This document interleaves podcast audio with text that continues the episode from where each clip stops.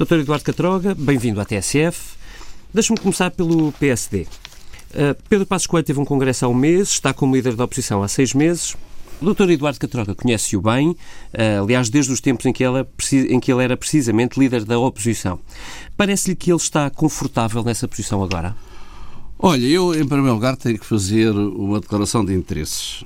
Eu sou amigo de Pedro Passos Coelho, uh, conheci-o quando ele me pediu duas missões políticas. Como sabem, foi a negociação do Orçamento de Estado de 2011 uh, para evitar uma crise política na altura, o que era o PEC 3, e depois pediu-me para coordenar um, um, conjunto de tarefas com vista a uma proposta de programa eleitoral para o PSD Exatamente. em 2011. Ele pediu-me essas duas missões, bem concentradas no tempo, bem limitadas, em que eu aceitei, em termos de, da minha missão cívica, uma missão cívica como cidadão independente, que era e que continua a ser, que raciocina em termos da economia do país e dos interesses fundamentais do país.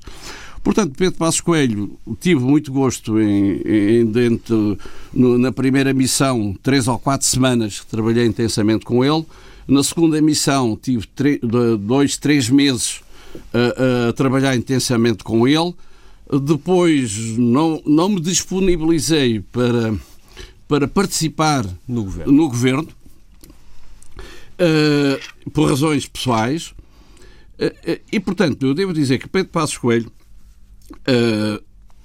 desempenhou uma missão muito patriótica de executar um programa de ajustamento que foi negociado, isso nunca é, nunca é demais repetir, pelo governo socialista de José Sócrates em que os partidos da oposição não tiveram sequer oportunidade de acompanhar negociações nem ser informados. Eu lembro-me do Dr. Eduardo Catroga, permita-me que o interrompa, a dar uma conferência de imprensa na sede do PSD, dizendo que tinha tido também. Sim, é, não, não, a minha interferência foi a seguinte: isso é preciso que fique claro.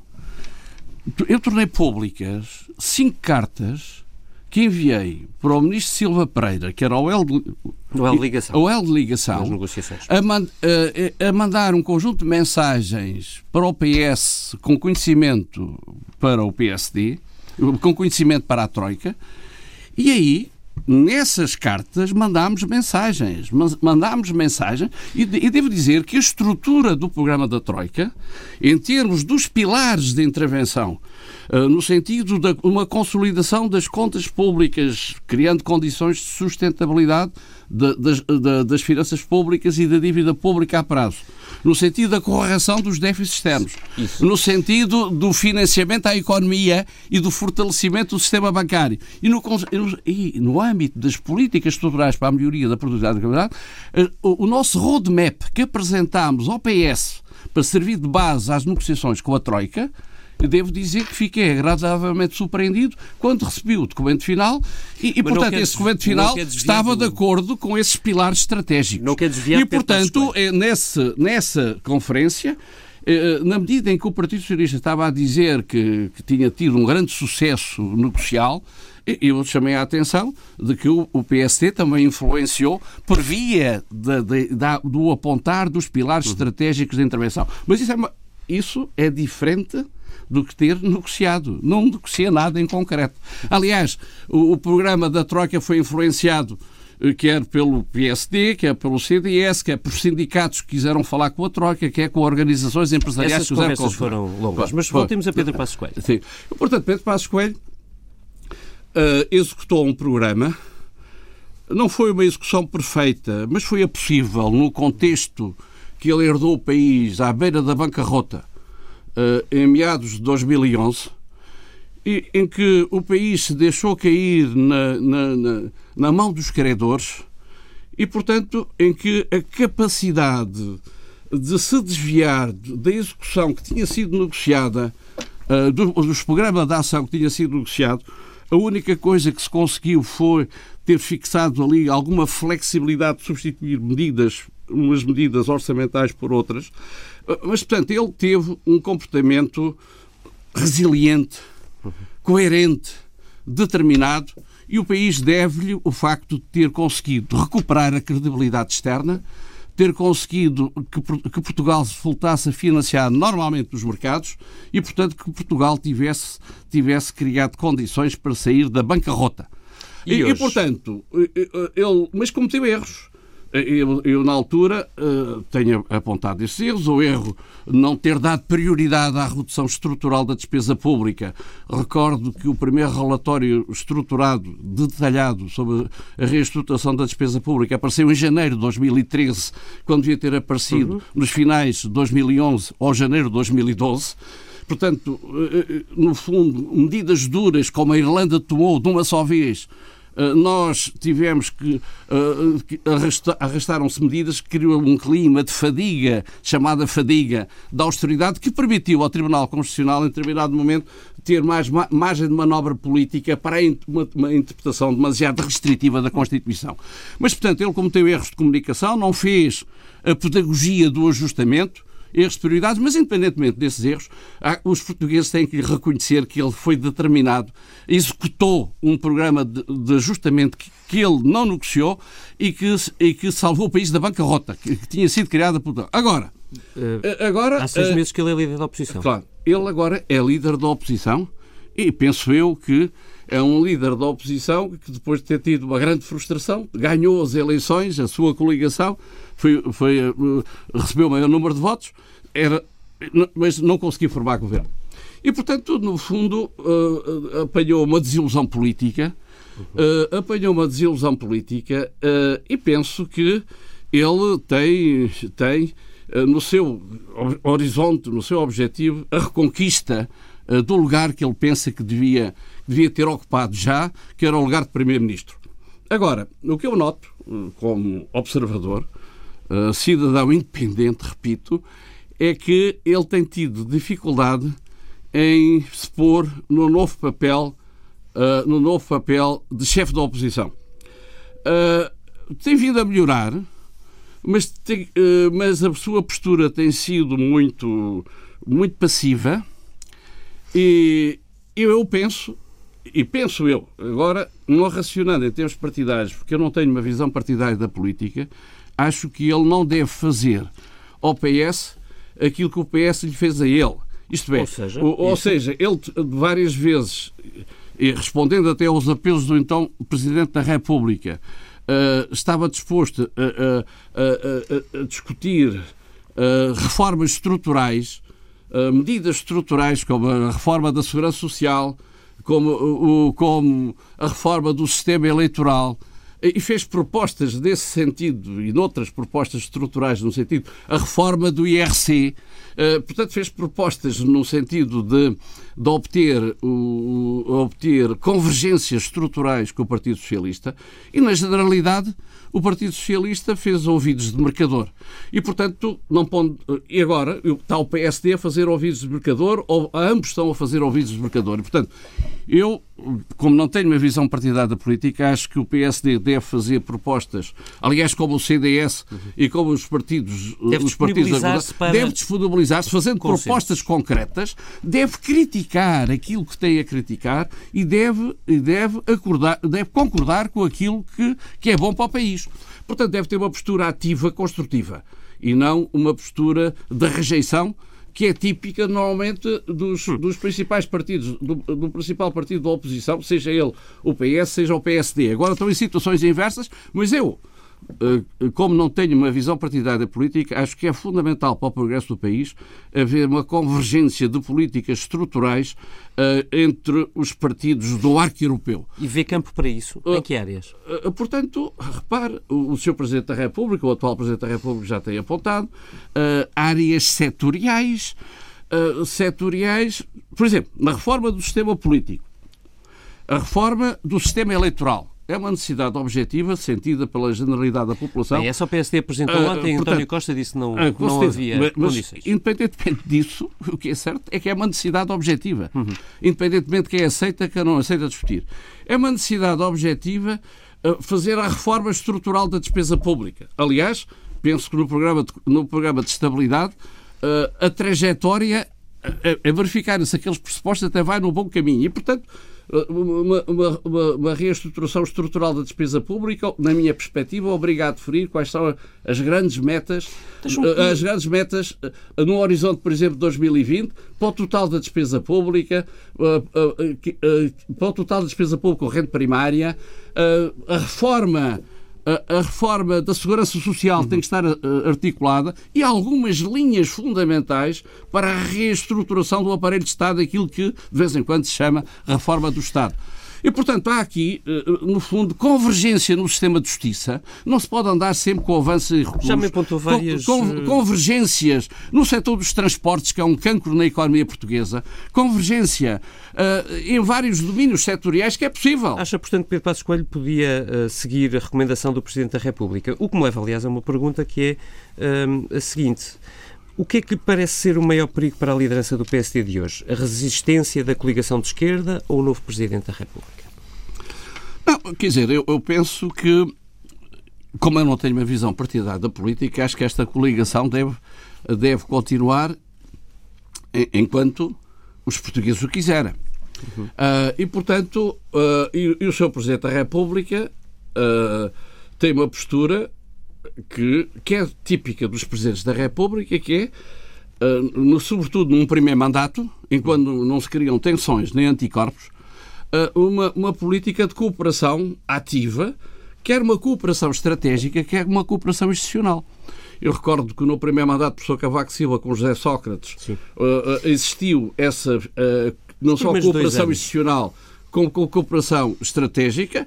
É, é, e, e, e, na, minha, na minha leitura foi José Sócrates que, pelo seu comportamento objetivo, que quebrou essa, essa filosofia de cooperação estratégica e institucional. Isso, Marcelo está a fazer bem? Portanto, Marcelo está a fazer bem e compete ao Sr. Presidente da República, qualquer que ele seja, faça ao Governo, que é um Governo do país que tem legitimidade democrática, de desenvolver todos os esforços no sentido de, de, uma, de uma visão estratégica global eh, para o país, no contexto europeu, uh, preocupar-se com essa cooperação, com uma cooperação de um conjunto de políticas e, e, fundamentais para que o país seja ganhador no quadro uhum. europeu e ganhador no quadro da globalização. Agora, tendo em conta que Pedro Passos Coelho disse numa entrevista este fim de semana que com este PS não conseguia dialogar, um, esta posição do Presidente da República e esta posição do, do líder do PSD parecem uh, tendencialmente incompatíveis.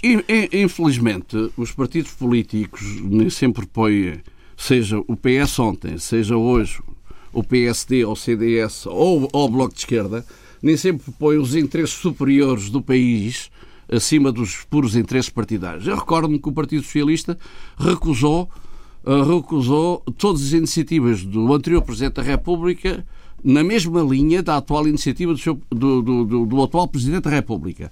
E, portanto, também com o mesmo argumento, exatamente, com este PSD, não. Uhum.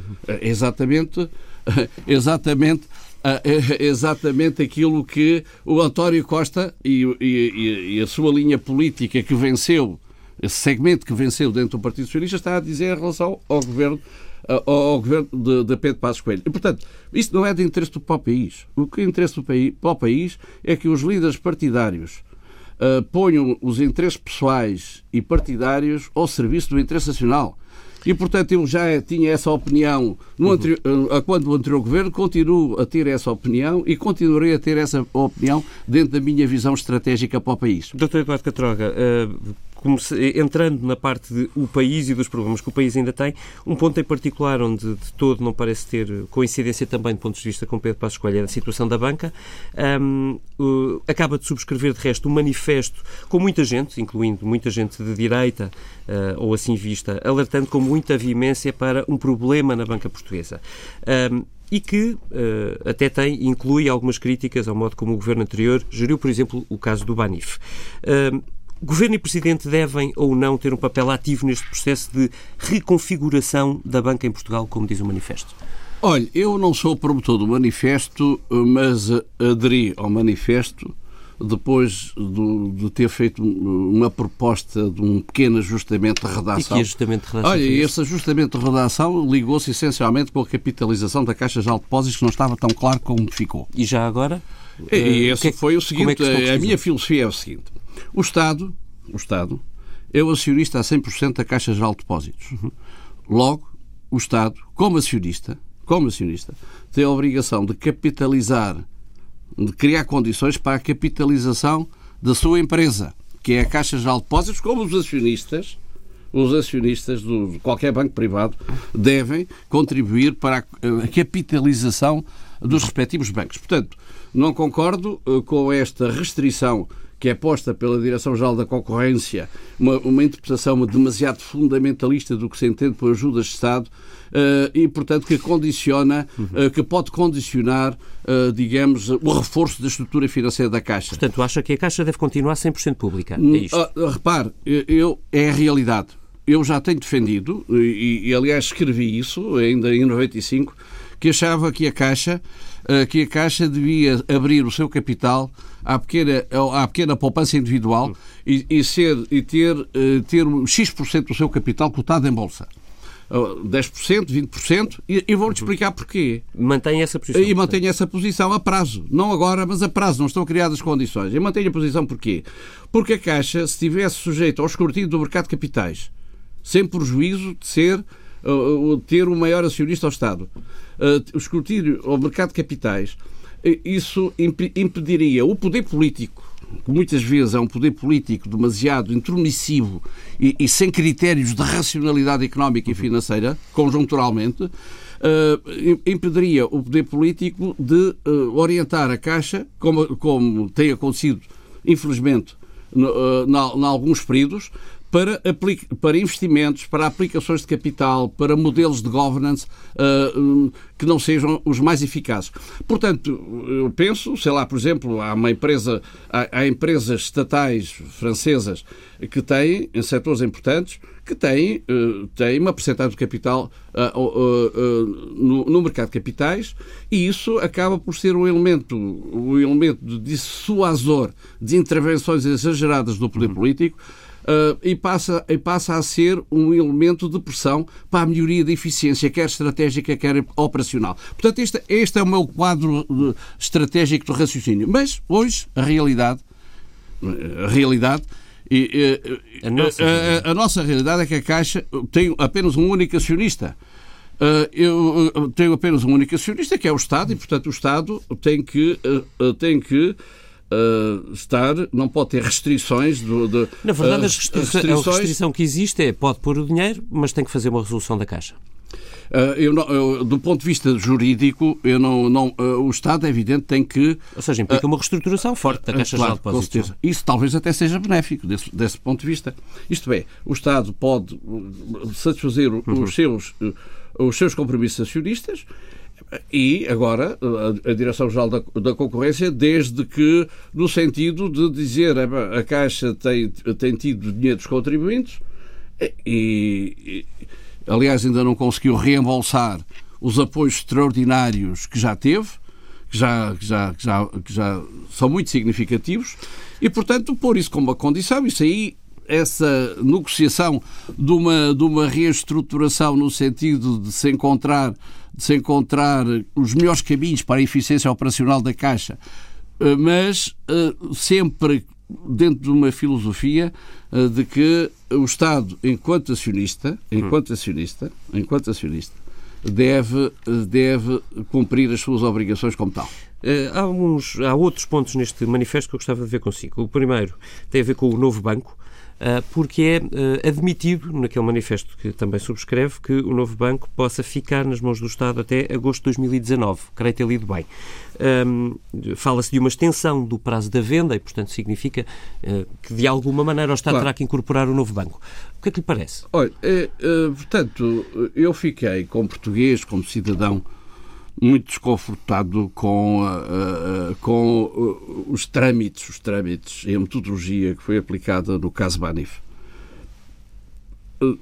Era, apesar de ser uma pessoa bem informada, no sentido de conversar com muita gente e acompanhar a vida económica e financeira do país, fiquei sempre fiquei muito surpreendido quando soube que já sete ou oito programas de reestruturação uh, propostos pelo, pelo banco tinham sido rejeitados por Bruxelas.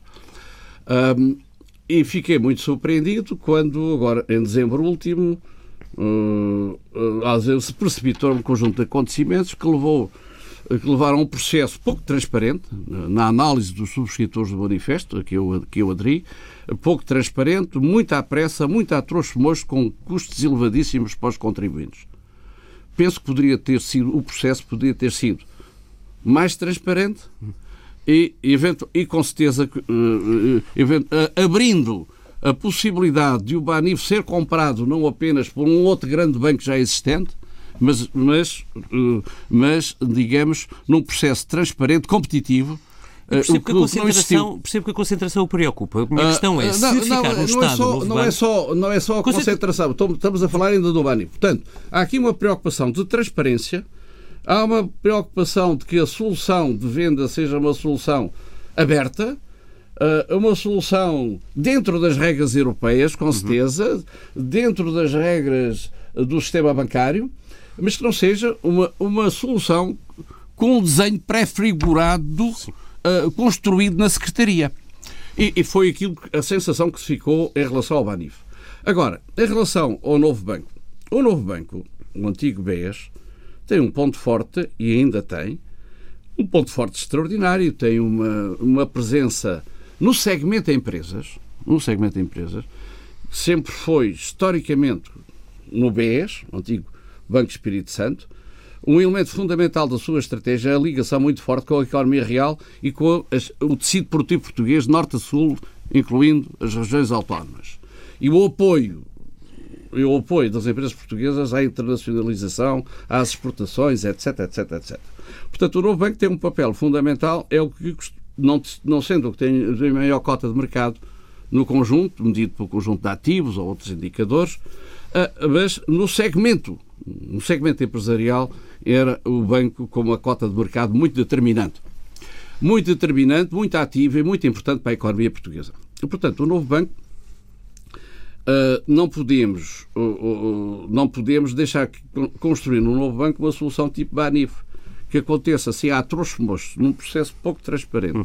sem possibilidade de, de, concorrência, num desenho pré-figurado que o outro banco já existente no sistema, e nomeadamente aqui no mercado ibérico, se fosse, nomeadamente no mercado ibérico, porque é um grande banco, é, não está na cabeça daqueles burocratas de Bruxelas e do BCE, é que um banco supostamente grande, supostamente mais forte, tome conta de bancos supostamente mais pequenos ou mais fracos. E, portanto, que desenha, que desenha sem, sem uh, o, mesmo, o mesmo sistema, de, o mesmo sistema de, de, o mesmo processo de decisão que conduziu àquela decisão que há pouco caracterizei, que não foi a melhor, do tipo do Banif. E, portanto, dentro, é, dentro desta filosofia, dentro desta filosofia, o banco não deve ser vendido a trouxos mochos isto é, o banco, devemos esgotar todos os prazos possíveis, de acordo com as regras comunitárias, eh, por forma a encontrar, a encontrar uma solução que defenda, que defenda a economia portuguesa, eh, que defenda os trabalhadores do banco, eh, que defenda os clientes do banco e que não seja uma, uma solução precipitada. E, portanto, e, portanto, em alguns casos, portanto, é preciso tempo ah, é preciso tempo. E, portanto, não, não devemos sujeitar a, Mesmo que a imposição. que o Estado fique com o novo banco transitoriamente. Uh, reparo, neste momento o, o, o, banco é detido pelo Fundo de Resolução. Uh, é detido pelo Fundo de Resolução. Portanto, há aí várias opções. Mas é um banco de transição, não é? É um seja, banco de transição. Não pode ficar eternamente no Fundo de ah, Resolução. Uh, com certeza, mas pode ser alargado o prazo de detenção pelo Fundo de Resolução. Portanto, há que lutar politicamente por isso. E, portanto, e é que, e é que uh, está em curso um processo de tentativa de agregação de investidores institucionais. Que seja uma primeira fase. Estamos a... Sim. Uma primeira fase não sabemos se esse processo vai ou não vai chegar a bom termo. Agora, o que, o que eu sei é que é preciso dar tempo ao tempo e, e, e, a pressa normalmente é má conselheira. Portanto, daí a preocupação em relação ao novo banco. É possível, ou há capital em Portugal, por exemplo, para uh, ficarmos com o novo banco em Portugal? Com o capital português? Ouça, uh, repare, hoje o que é fundamental, por exemplo, fala, o Santander disso, é um banco espanhol, eu tenho muitas dúvidas, medido se a métrica for a origem do capital. Uh, agora, não tem dúvidas que o Santander é um banco espanhol, consolida em Espanha, tem os, os, os quadros uh, fundamentais, portanto, são de origem espanhola, embora deva ter pessoas de dezenas de nacionalidades, e, portanto, mas o capital, seguramente, a maioria do capital não é espanhol. Uh, como a EDP é uma empresa portuguesa e tem 140 mil acionistas, e, e, infelizmente os portugueses só têm lá 6 ou 7 ou 8% no conjunto no mercado de capitais. Portanto, e é uma empresa portuguesa, tem a base em Portugal, tem, pensa em termos estratégicos da economia portuguesa, mantém a sua autonomia estratégica, tem os quadros fundamentais, embora tenha pessoas de 13 nacionalidades. Portanto, o problema do capital é, é importante, mas não é a origem do capital que determina que determina. Nós devíamos tentar manter, eh, tentar, tentar evitar que, eh, que, eh, que este, estas peças fundamentais no sistema financeiro, como no sistema elétrico, como no sistema das telecomunicações, ou no, no, noutros setores estruturantes da economia, que, que não houvesse que, isso, que essas empresas se transformassem meras filiais uh, de outros centros de outros centros estratégicos. Seja esses centros em, em, em Madrid, ou, ou, em Frankfurt, ou em. Ou, daí a minha pergunta. Ou, em, Portugal não está, não está propriamente no momento em que, enfim, que a capitalização das suas empresas seja muito grande, que, que o seu, a sua capacidade de investimento sequer seja muito grande. E por isso é que lhe perguntava uh, se acha que neste Não, mas quer dizer, não está provado quais são os capitais que ainda são necessários. Uh, portanto, não está provado que não é possível encontrar uhum. compradores não está provado que esses compradores tenham que ser necessariamente outros bancos que já operem no sistema bancário português. Sabemos que há outros bancos que operam no sistema bancário português que já estão interessados, uns de origem espanhola, outros de origem não espanhola, Sim, mas o mesmo como o BCP. Parece dizer que BCP e Santander não são propriamente boas opções por causa da concentração do, dentro do mercado português. Repare, isso quer dizer, portanto, o manifesto é, é, é sempre difícil encontrar. Eu, eu subscrevi o manifesto porque nas linhas fundamentais estou de acordo. Não quer dizer que concorde com todas as vírgulas ou com todas as linhas. Estamos num mote ótimo para entrar na questão precisamente do governo. Nós estamos perante uma maioria de esquerda, há seis meses atrás apenas, bastante imprevisível. Um, há um, alguns dias ouvi-o dizer um, de António Costa, que é o líder do governo apoiado por essa maioria, uh, que ele é acessível pragmático, virado para a ação. Eu queria lhe perguntar se está surpreendido com António Costa e com a forma como ele está a conseguir gerir e segurar esta coligação. Repare, António Costa, eh, digamos, eu tenho, todos essa, eh, tenho essa opinião de António Costa, é um líder pragmático, é um líder uh, virado para a ação, é um líder que procura, que procura alcançar determinados objetivos. E, e, o objetivo fundamental de António Costa, numa primeiro ato, foi a sua sobrevivência política e, e, portanto, foi um predador das eleições e conseguiu dar a volta no sentido de aproveitar a abertura que os, que, que os, do, os dois partidos à esquerda do PS lhe deram no sentido de um acordo de incidência parlamentar com determinadas limitações. Portanto, ele aproveitou essa oportunidade pragmaticamente e pragmaticamente vai gerindo, digamos, essa coligação de interesses de curto prazo, essa coligação tática, não estratégica, eh, até encontrar um momento em que ele próprio vai provocar eleições. Uh, portanto, Está convencido que ele o vai fazer? Sim, sim, sim. Vou, estou convencido que ele tem toda uma estratégia no sentido uh, de, quando fala em aumentar o rendimento disponível, no fundo, o rendimento disponível de alguns segmentos com impacto no resultado eleitoral, funcionários públicos, uh, pensionistas, Ele não donos, pode estar mesmo donos, convencido donos, donos dos restaurantes, etc. faz retomar a economia de alguma maneira. não, mas por outro lado aumentam os impostos dá com uma mão e tira com a outra. Portanto, olha, por exemplo, no orçamento para 2016, a despesa, a despesa pública corrente primária antes dos juros, relativamente a 2015, sem medidas one-off, comparando Sim. 2016 com 2015, a despesa pública corrente primária aumenta em 1.800 milhões de euros e os impostos aumentam 1.900 milhões de euros. Numa situação em que o país já tem excesso de despesa e excesso de impostos.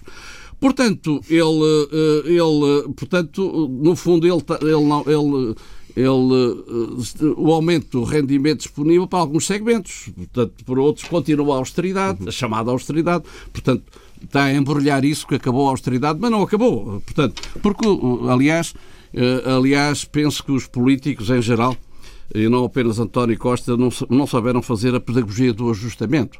Portugal cometeu excessos, excessos de endividamento público, excessos de endividamento externo, excesso de endividamento das famílias e das empresas e agora tem que corrigir esse excesso. E esse excesso, o processo de correção está em curso, foi nos últimos quatro anos e vai continuar nos próximos dez.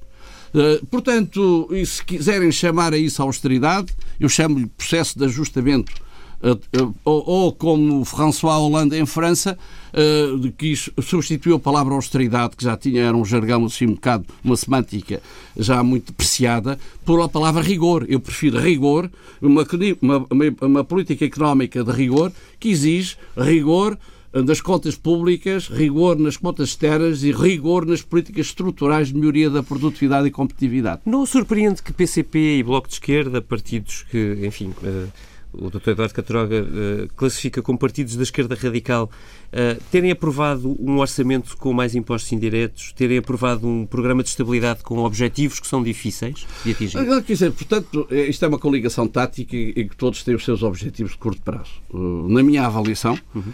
quais são esses objetivos de curto prazo que levaram esta, a esta aliança transitória? É, os objetivos de curto prazo são o Partido Comunista, uh, portanto, uh, no fundo, quis não perder o controle sobre o setor público dos transportes.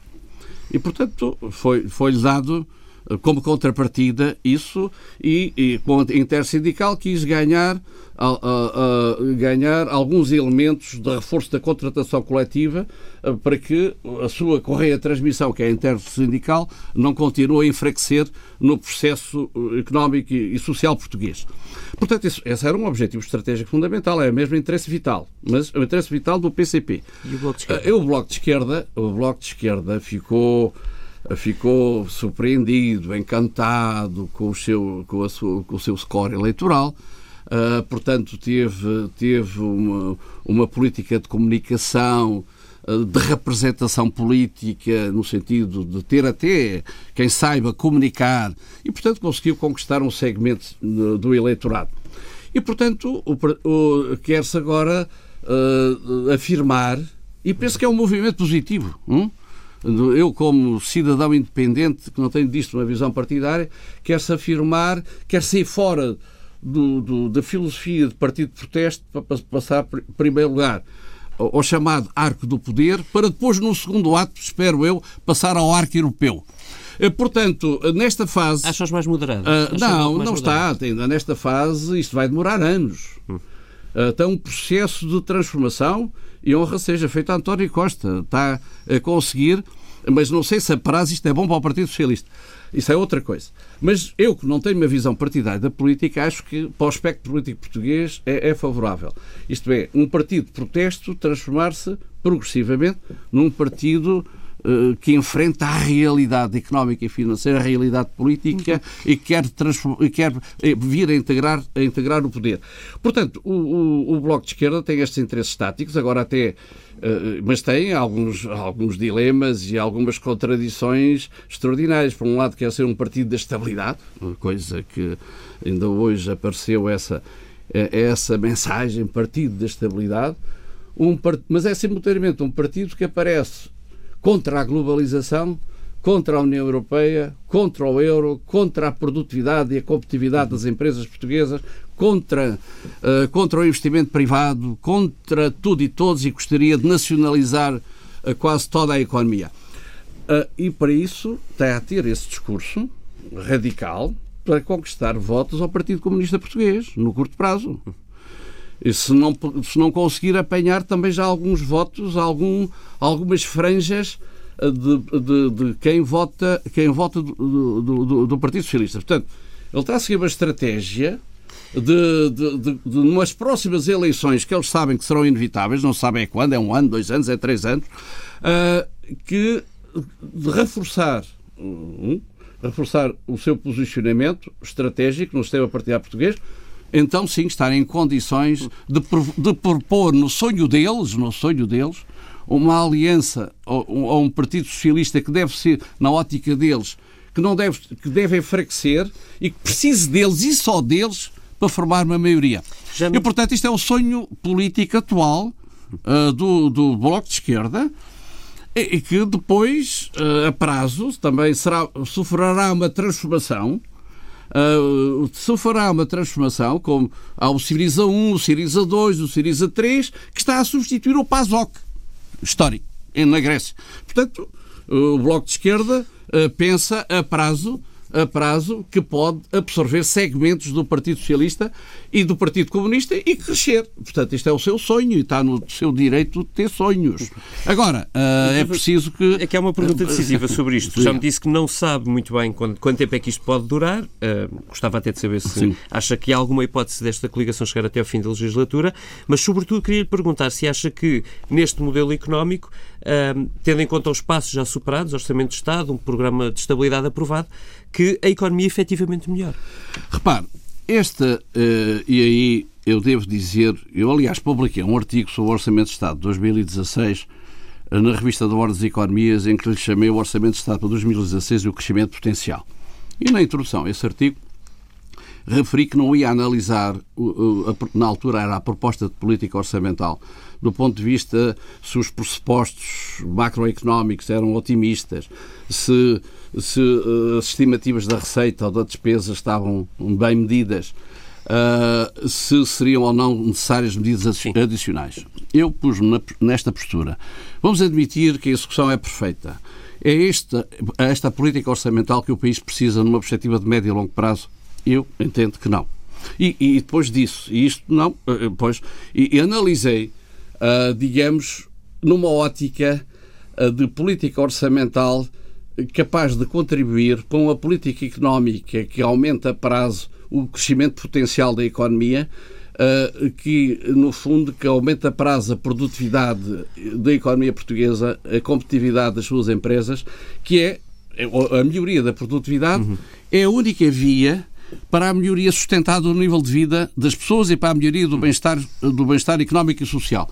E portanto, e para isso, repare, uh, e para isso tinha que seguir uma política de despesa pública, uma política fiscal, sinais para os investidores de confiança, uh, sinais quanto à competitividade fiscal, sinais sinais corretos que levassem uma percepção que vale a, a pena investir na economia portuguesa. E a sua conclusão? A minha conclusão é que não. Mas também digo que essencialmente que era impossível ao, ao, ao António Costa uh, construir, a Mário Centeno, construir um orçamento, uh, um orçamento que fosse adequado, porque este, esta Mas aliança transitória tática uh, obrigou um conjunto de compromissos à esquerda em matéria de política de despesa pública e política fiscal que são contrários a estes objetivos. Eu, eu não, não, daí são contrários a estes objetivos estrategicamente.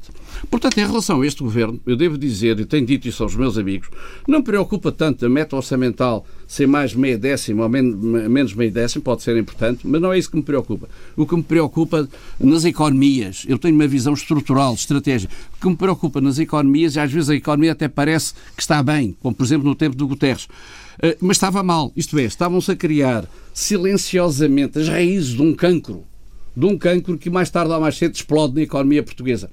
E, portanto, e é o cancro que, afeta negativamente a produtividade e a competitividade.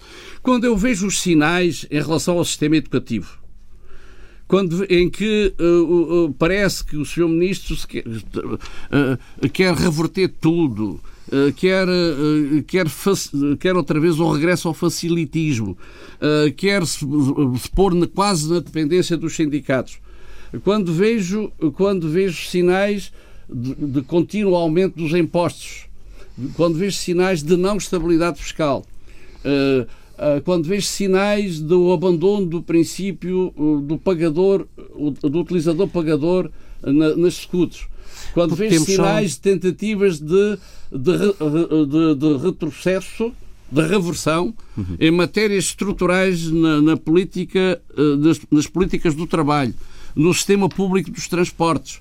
Sinais quanto à redução de horários de trabalho. Acha que tudo isto vai acabar mal? Isso, em síntese, a prazo, a prazo, isto não se nota a um, dois anos, três anos às vezes, a prazo, isto não vai ter, não é o modelo que interessa à economia portuguesa no contexto da globalização competitiva. Portanto, nós, o modelo que interessa à economia portuguesa eh, tem que passar pelo pelo equilíbrio das finanças públicas, o equilíbrio das contas externas, tem que passar pela intensificação das ações de melhoria da produtividade e da uhum. competitividade, das ações para reforço do investimento produtivo nacional e estrangeiro, reforço da confiança. Olha, a propósito da confiança e do risco país. Estamos a acabar, temos um minuto. Olha, quer dizer, do risco país. Nós, o Pedro Passos Coelho conseguiu melhorar o rating. Uhum. Portugal. Agora, repare, mas o risco tem que ser medido também em termos relativos. Você sabe quanto é que, quanto é que se agravou o custo do financiamento para a economia portuguesa relativamente à Espanha, que também tem um cenário de incerteza, entre outubro de 2015 e atualmente, quase um ponto percentual, 100 basic points. Ora, 100 basic points, isto é, se fizéssemos agora o refinanciamento das OTs, isto custar-nos-ia mais mil milhões de euros. Isto significa que, aos olhos de quem investe na economia portuguesa, seja em equity, ações, seja em dívida, no caso presente da dívida, o risco relativo de Portugal, desde outubro face à Espanha, já não estou a falar face à Alemanha, e a Espanha também tem um cenário de incerteza, custa neste momento, estaticamente, mil milhões de euros em relação ao estoque dos hotéis que temos há 10 anos. Portanto, nós devíamos estar a discutir como é que melhoramos o rating da República. A EDP não consegue melhorar mais o seu rating sem a melhoria do rating da República porque está em Portugal. E, portanto, e assim quem diz, outras... quem diz é a EDP, diz outras empresas. Portanto, o objetivo contínuo de melhoria do risco relativo do país, que não está nas preocupações do governo, nunca vi isso. Já, fi, já toda a gente fica satisfeita quando a DBRS, a agência canadiana, não reduz o rating. Mas o que nós devíamos lutar era para sermos investment grade em todas as agências de rating. Isto melhoraria os custos de financiamento para a República, para as famílias e para as empresas e atrairia muitos, muito mais investidores à economia portuguesa. Portanto, a retoma da economia portuguesa passa pela confiança, a retoma consolidada da confiança, que é fundamental para o investimento. E o investimento é fundamental para a criação de emprego. Deixa-me fechar com uma pergunta para uma resposta muitíssimo breve, quase sim ou não. Uh, acha que isto demora muito tempo a notar-se na economia, aquilo que prevê? Olha, eu, eu, eu, é sempre difícil fazer previsões. Vai depender da percepção de risco. Do lado das agências de rating, do lado dos parceiros, logo do lado dos mercados. Portanto, aliás, eu devo dizer que se não fossem estes polícias, a capacidade de aceleração da desagregação era muito, muito mais rápida. Portanto, como existem polícias, uh, os polícias estão a contrariar uhum. certos movimentos congénitos de indisciplina financeira uh, e, e, como António Costa quer sobreviver politicamente, pelo menos até o momento em que ele próprio quer, queira provocar eleições, uh, portanto, vamos entrar. Este governo vai durar, mas não vai governar estrategicamente.